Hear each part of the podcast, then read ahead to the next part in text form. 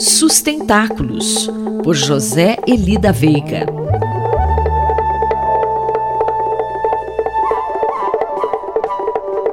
Professor José Elida Veiga, bom dia.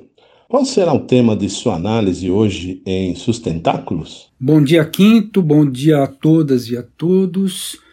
Hoje, o mais importante é chamar a atenção dos ouvintes para o que está acontecendo na França, porque não é sempre que o noticiário fica tão importante.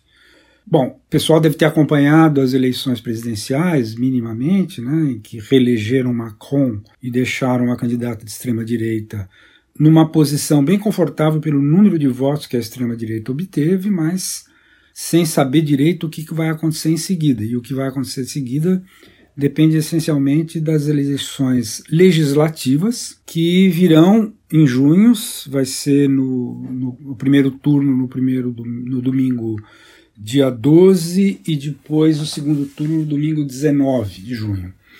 Então, o que está acontecendo de extraordinário é que a esquerda, né, que ficou fora do segundo turno das presidenciais, mas que colocou um dos candidatos, principalmente o Jean-Luc Mélenchon, eu vou falar um pouquinho dele já já, mas enfim, ele chegou em terceiro lugar com uma votação muito expressiva. E assim que o resultado saiu, o resultado do segundo turno das eleições presidenciais, ele anunciou que entrava numa batalha para ser eleito primeiro-ministro. Isso, primeiro-ministro é escolhido normalmente pelo presidente da República em função da maioria que se forma na Assembleia Nacional, né, que seria o Congresso.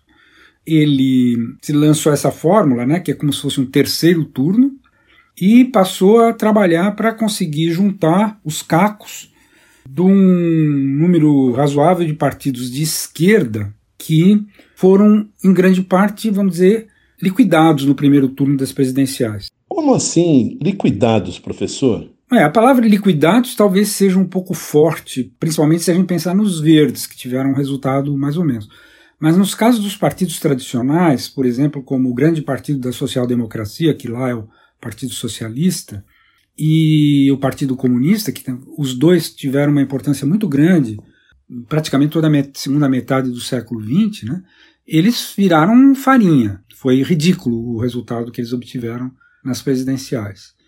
Uh, os verdes, mais ou menos, se saíram razoavelmente bem, mas o fato é que o Melanchon, que tinha criado um partido novo há cinco anos atrás, com o nome A França Insubmissa, ele conseguiu juntar os cacos dessa esquerda e está se lançando. Agora fez um discurso belíssimo, histórico, no sábado passado, dizendo que vai ter novidades. Quer dizer, o simples fato de existir isso que eles estão chamando de ANUPS, quer dizer, a nova União Popular Ecológica e Social, o simples fato dela existir, mesmo que o resultado não corresponda ao otimismo que eles estão tendo, isso simplesmente é um fato histórico que desse jeito nunca ocorreu. Quer dizer, num primeiro turno de legislativas existia uma união tão ampla da esquerda, que evidentemente, no caso principalmente do Partido Socialista, contou com algumas dissidências, mas enfim, há uma expectativa muito grande que essa parada seja ganha por essa nova União Popular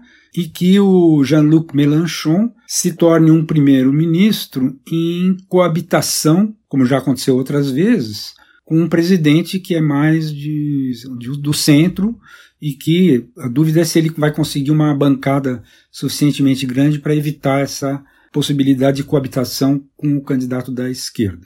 É claro que teria muito mais coisa a dizer, mas é principalmente aqui para chamar atenção para o pessoal ficar de olho nos acontecimentos lá e para aqueles que por, porventura entendam francês, vale a pena ouvir o podcast, ou melhor, um, é, um podcast de uma, um canal de televisão que está divulgando na íntegra desse discurso, na investidura dessa nova União Popular, que é, como eu disse, um fato histórico.